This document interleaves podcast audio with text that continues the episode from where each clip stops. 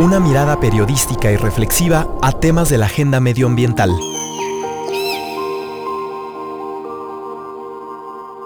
Resistierra. Silencio.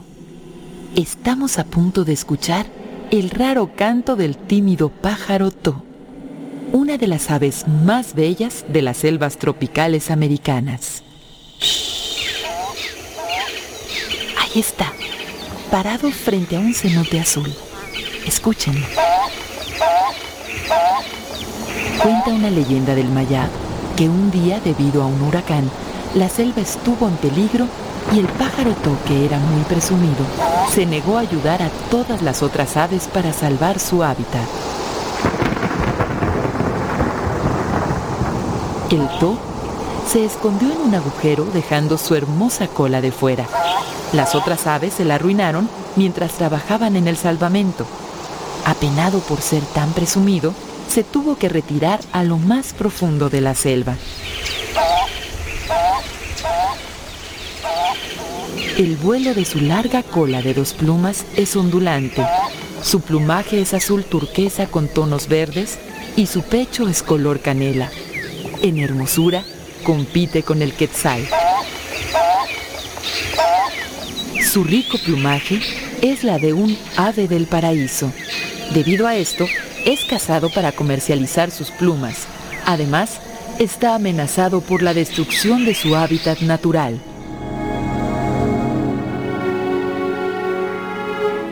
Conservemos el canto de nuestra fauna, la sinfonía de la naturaleza.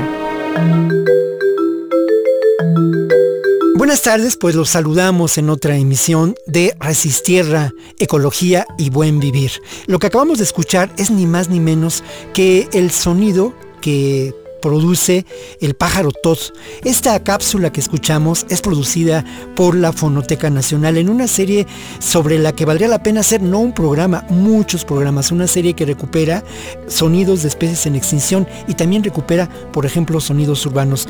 Doy la bienvenida a Carlos Galindo, divulgador de la ciencia. Carlos, bienvenido a tu programa. Mil gracias, Víctor. Aquí estamos puestísimos.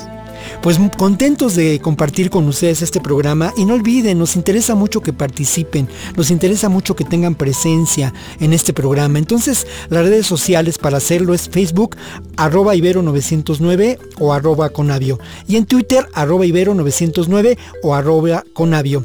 El hashtag es ni más ni menos que resistierra, que a mí me encanta como, se oye. Carlos, yo quisiera que comenzáramos hoy con, con las noticias, con la información que resulta pertinente para este programa. Vamos a escuchar a Ivette Mota con las noticias que tenemos preparadas para ustedes en esta entrega de Resistierra. Resistierra. El consumo de carne en Europa provoca deforestación en América. La relación del norte y su desarrollo económico de su sistema mundo sigue causando daños irreparables en el sur y sus recursos naturales. El informe La crisis evitable, la catástrofe medioambiental de la industria europea de la carne, realizado por la organización no gubernamental Mighty Earth, da cuenta de la relación causa-efecto entre la deforestación de uno de los principales pulmones de América del Sur, el gran bosque, el Gran Chaco, y la carne de cerdo, pollo y res que se consume en las mesas de los países europeos. Año con año, decenas de miles de hectáreas son arrasadas en el bosque chaqueño. La pérdida de la cobertura vegetal amenaza a los ecosistemas. En tres décadas, México perdió el 26% del territorio ocupado por bosques, según cifras de la Carta de Uso de Suelo y Vegetación desarrollada por el INEGI. Las causas de esta pérdida, que afectan de manera considerable a los ecosistemas y pueden llevar a la extinción de especies, son la transformación de los ecosistemas y deforestación debido al sobrepastoreo y al crecimiento de la agricultura. Las consecuencias de esta pérdida de ecosistemas son muchas relacionadas a nuestra subsistencia. En muchas regiones del país, las economías forestales y agrícolas se encuentran ya en crisis. Resistierra. Mil gracias, Ivette. Mira, Víctor, esta noticia del consumo de carne en Europa me recuerda un tema de hace unos 30 años, yo creo, que era la conexión de las hamburguesas. Y esta fue cuando el auge de las de las empresas de comida rápida utilizaban la carne del ganado de Centroamérica, causando pues una deforestación impresionante. Y esta relación entre consumo, pues tenemos que ser cada vez más cuidadosos en qué consumimos, de dónde proviene, cómo se produce, para evitar estos impactos que como nos dice la noticia, pues cruzan no solo fronteras, sino continentes. Y de alguna manera el consumo o la elección de nuestro consumo es una elección política, Carlos. Eso, eso me parece determinante, ¿no? O sea, elegimos qué consumir y al elegir qué consumir, esto tiene relación con el hacernos cargo, el ser responsables de nuestras elecciones de consumo, ¿no? Me parece que por ahí. Pero bueno, vamos a, vamos a continuar ahora con una canción, una canción que, que yo espero que ustedes disfruten, disfruten tanto como nosotros. Y es ni más ni menos que Y tú eres parte de mí. Qué bonito título, ¿no? Y tú eres parte de mí. Es muy rico. Y la interpreta Malena Durán.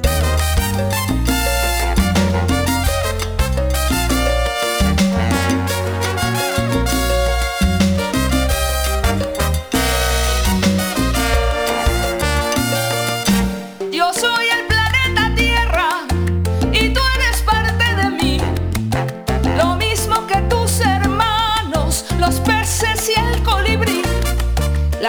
y. Las montañas, el puma y el chapulín.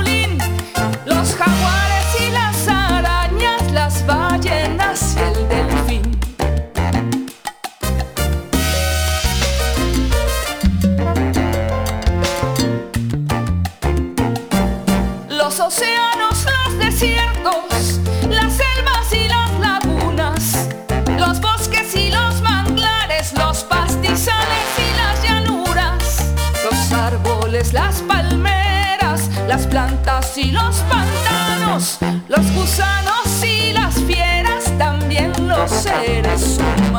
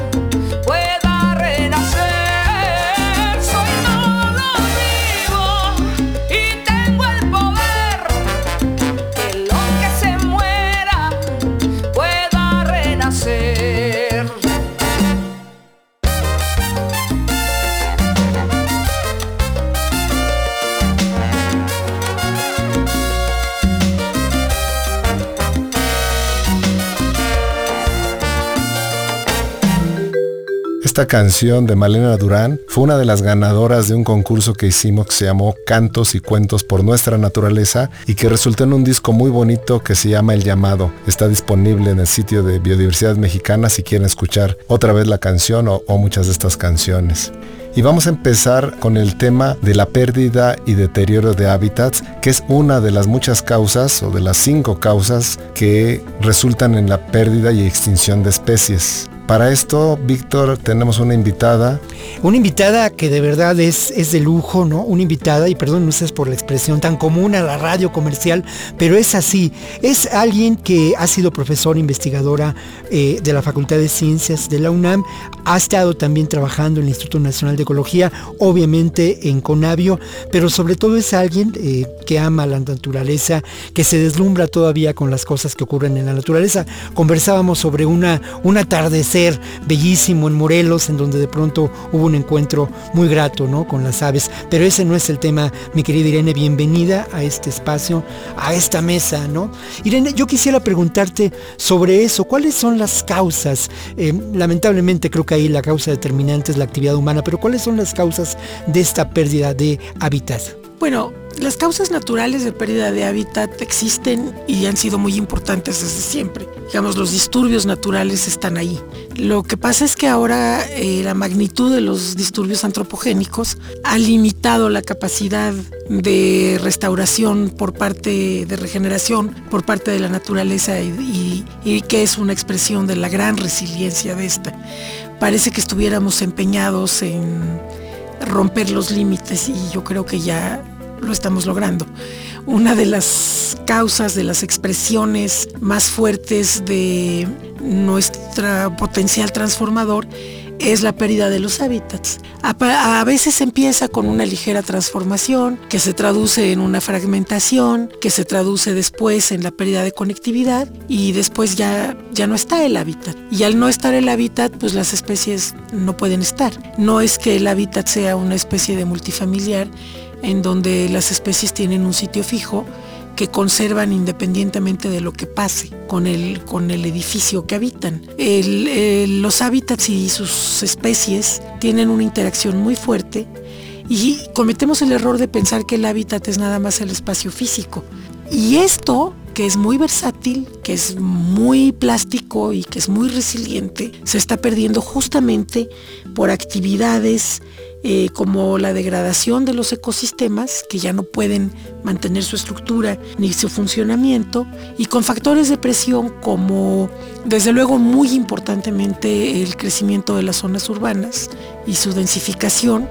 Y eh, resalto lo de densificación porque mientras más densa y más grande es una zona urbana, de más lejos tiene que traer aquello que satisface sus necesidades y más lejos llegan sus desechos. Por otro lado, las actividades agropecuarias tienen un impacto muy fuerte porque generalmente implican una transformación total. Es prácticamente la creación de un sistema nuevo en donde se han perdido muchísimos elementos de la diversidad de especies cuyas funciones en los sistemas naturales se desconocen y por ende es muy difícil después recuperarlas con prácticas que suelen ser muy costosas y no siempre fáciles ni tampoco siempre exitosas de restauración. El desarrollo agrícola y, pecuario es una de las causas más fuertes, más importantes y más irreversibles de, pérdida de hábitat. Muchas de las especies se han extinguido por la pérdida de hábitat, pero también se han extinguido mucho por la sobreexplotación. Ah, en los tiempos de cacería y recolección se han documentado desapariciones muy importantes, pero hay que recordar que se considera que ya estamos en la sexta gran extinción y que esta se está dando muy rápidamente a muy corto plazo, sin margen para la resiliencia y con un efecto enorme sobre los sistemas completos. Irene, de la gran diversidad de ecosistemas que hay en México, que realmente es un país privilegiado, ¿cuáles de ellos crees que han tenido el mayor impacto, la mayor pérdida y que realmente se encuentran en situaciones críticas? Todos los sistemas mexicanos han sido afectados de una u otra manera. Claro, es, es, es muy preocupante lo que está ocurriendo. Yo quisiera preguntarte sobre cómo nos afecta ah, de alguna manera a la vida de nosotros como especie, cómo nos afecta también en lo que podemos considerar esas posibilidades de auténtico desarrollo humano, cómo afecta nuestra condición de vida esta pérdida terrible de hábitat que eh, desencadena la extinción de especies. Fíjate, Víctor, que esa pregunta es súper importante porque para los humanos urbanos, que hoy por hoy somos más del 75% de la humanidad, la naturaleza se ha vuelto como algo externo, ¿no? Como algo ajeno. Yo creo que una de las batallas en las que todavía estamos en deuda con la sociedad es en explicar y convencer por qué perder una especie que a lo mejor nunca hemos visto y que nos importa un pepino o que a lo mejor hasta desagradable nos resulta, este es muy grave y no nos damos cuenta. A mí alguien me decía, Tú a mí demuéstrame con números que la alteración de este sistema está afectando no mi vida porque yo vivo en la gran capital y a mí no me importa, pero la vida de algún compatriota que a lo mejor me pongo este, de sentimental y decido que sí me importa, ¿no?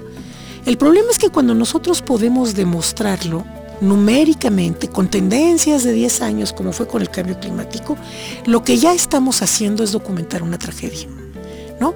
y no queremos seguir documentando tragedias. Lo hemos hecho muy bien.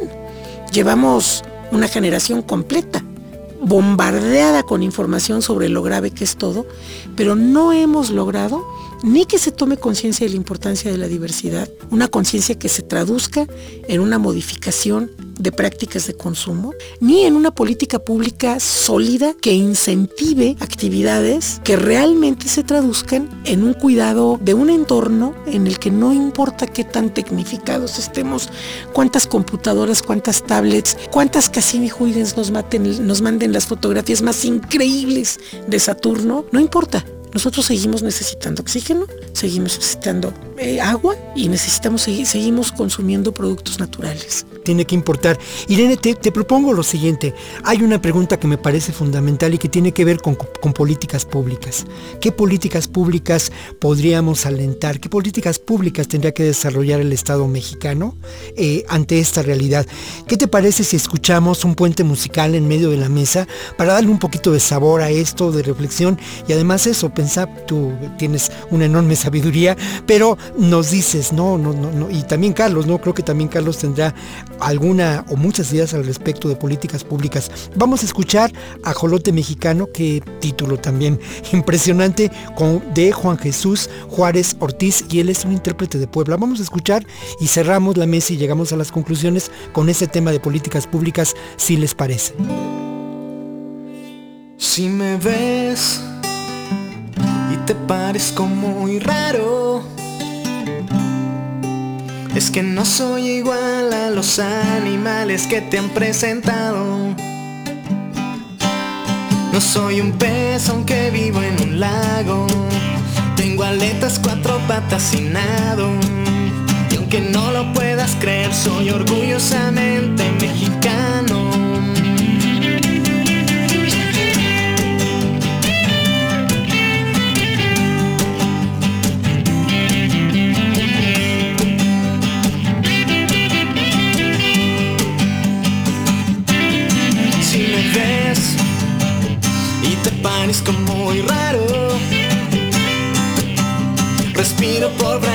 y estoy en estado larvario. Y si te sigo pareciendo raro, los aztecas por siglos me adoraron. Y ahora no entiendo por qué me has condenado. Me haces jarabe, me haces caldo, estoy condenado. Y pregúntame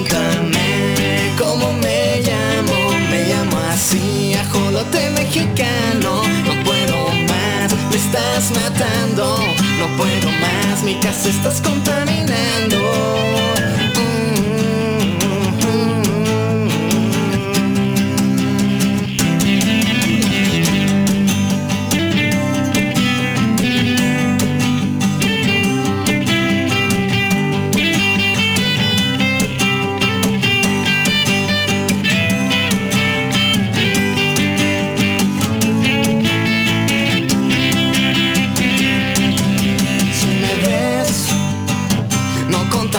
Los lagos, no.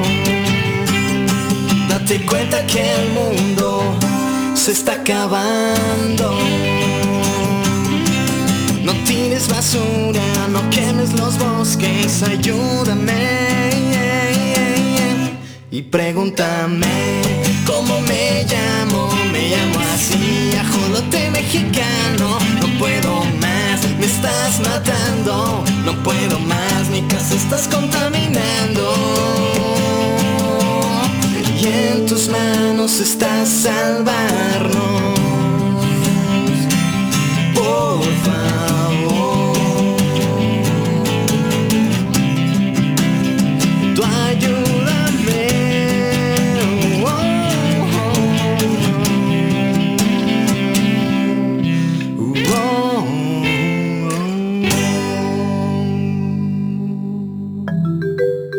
Bueno, pues escuchamos ni más ni menos que Ajolote Mexicano. Es una interpretación de Juan Jesús Juárez Ortiz y es parte de este disco que ya Carlos los invitaba a escucharlo en la página de Conavio. Se puede escuchar completo, un disco que tiene un nombre muy poético y es ni más ni menos que el llamado. Ese nombre quizá hubiera podido ser también el de este programa que se llama Resistierra. Eh, ahora, les quisiera yo insistir en que se comuniquen con nosotros vía redes sociales, Facebook arroba Ibero 909 o arroba Conavio, Twitter arroba Ibero 909 arroba Conavio y al hashtag Resistierra. Y bueno, hay una pregunta que me parece determinante en este momento, ¿no? Estamos llegando un poco a las conclusiones de esta mesa que celebramos, que llevamos a cabo en la radio. Y yo quisiera preguntarles a ambos sobre las políticas públicas que habría que implementar para terminar con este agotamiento de eh, lo que puede ser el espacio natural de la ah, subsistencia, de la eh, vida de las especies, ¿no? de los hábitats. Y por otro lado, ¿qué es lo que hace falta que nosotros como pues como ciudadanos comunes, como dicen ahora ciudadanos de pie, podríamos hacer para evitar esta pérdida de hábitats? ¿Cuáles, qué piensan ustedes? Por ejemplo, México tiene herramientas muy importantes como las sumas, que son estas unidades, eh, voy a resumir todo el título, son unidades de manejo ambiental en donde de lo que se trata es que los dueños de la tierra, ya sean eh, tierras colectivas o tierras privadas o lo que sean, puedan promover y participar activamente en su conservación o en su manejo sustentable sin que eso se vuelva sinónimo de falta de desarrollo. O sea, no se trata de que no haya agua potable, no se trata de que no haya drenaje, no se trata de que no haya un peso de ingreso, se trata de que mantener la biodiversidad mexicana tan extraordinaria como es, sea una actividad que permita una vida digna, ¿no? Tenemos también herramientas como las áreas naturales protegidas. En eso debo de decir que México se ha puesto las pilas bárbaramente, porque después de haber tenido un pico de, decre- de decretos de áreas naturales protegidas en la época de Cárdenas, esto se detuvo y las áreas decretadas se quedaron allí sin seguimiento, sin financiamiento, sin nada. Y esto, eh, a partir de los de mediados de los años 90 del siglo pasado, ha mejorado enormemente. Pero los problemas que cada una de esas áreas naturales protegidas y todas ellas en conjunto, ya sean las que se llaman así áreas naturales protegidas por ser federales o áreas este, estatales o municipales o ahora de conservación voluntaria, requieren apoyo, requieren financiamiento, requieren acompañamiento. Hay muchas herramientas, están los pagos por servicios ambientales, hay muchas herramientas. Pero yo creo que la gran deficiencia de la política pública mexicana ambientalmente hablando es por un lado que siempre es un tema como, ah, bueno, sí, y el medio ambiente. Y entonces no tenemos una Secretaría de Medio Ambiente que sea de primer nivel. Los recursos económicos y los recursos humanos tienen unos vaivenes que verdaderamente marean. Y lo más importante, no hay un criterio transversal. Desde luego tiene que haber una Secretaría de Salud, pero en la Secretaría de Educación también se tocan temas de salud. Y en la Secretaría de Medio Ambiente también se tocan temas de salud.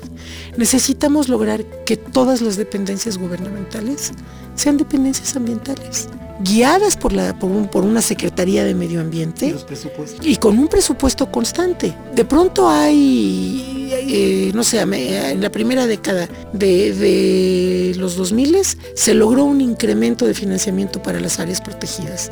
CONAMP tuvo un presupuesto sin precedente, pero luego se cae y luego corren en la mitad de la gente. Y sobre todo, Zagarpa tiene que tener un diálogo permanente, fraterno, que implique desarrollo. No podemos dejar de producir alimentos, pero sí podemos dejar de tener un programa que por un lado fomenta la conservación del bosque con subsidios y programas finalmente de darles dinero a la gente a cambio de que no tiren su bosque, que vivan de conservar el bosque, y por otro lado aparece un presupuesto 10 veces más grande que, que, premia a quien tumba el bosque y lo vuelve un campo agrícola o un campo pecuario, aunque la vocación del suelo no sea esa. Eso es fundamental en términos de lo que podríamos considerar eh, eso, ¿no? La conciencia de nuestra parte, las acciones de nuestra parte, Carlos. Mira, Víctor, yo creo que en lo personal muchas veces decimos, yo no estoy impactando los ecosistemas, yo no ando con una motosierra cortando árboles porque vivo en la ciudad y sin embargo nuestras decisiones de consumo diarios tienen un impacto muy muy fuerte y solamente dos ejemplos,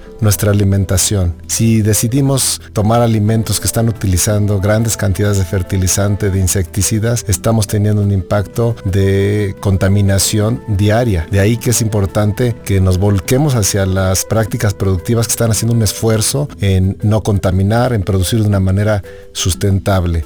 El otro es el agua.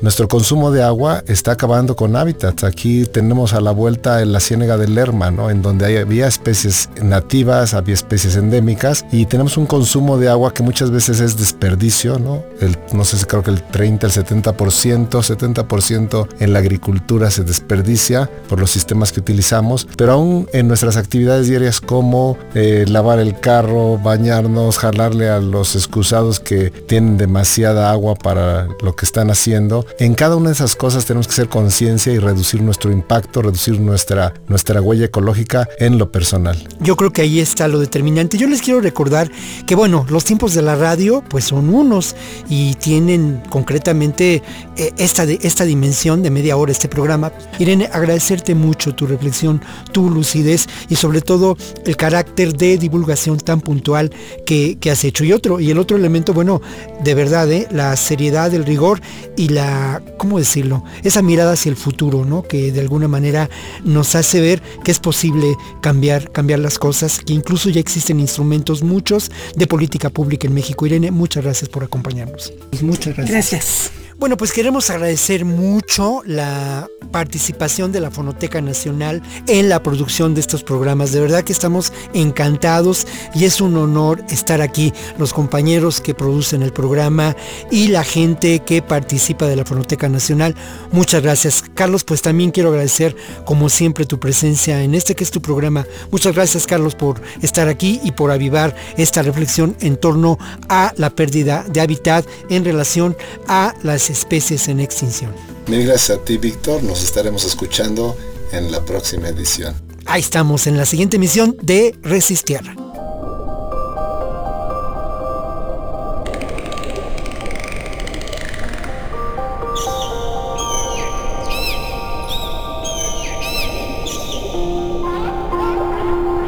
Una mirada periodística y reflexiva a temas de la agenda medioambiental.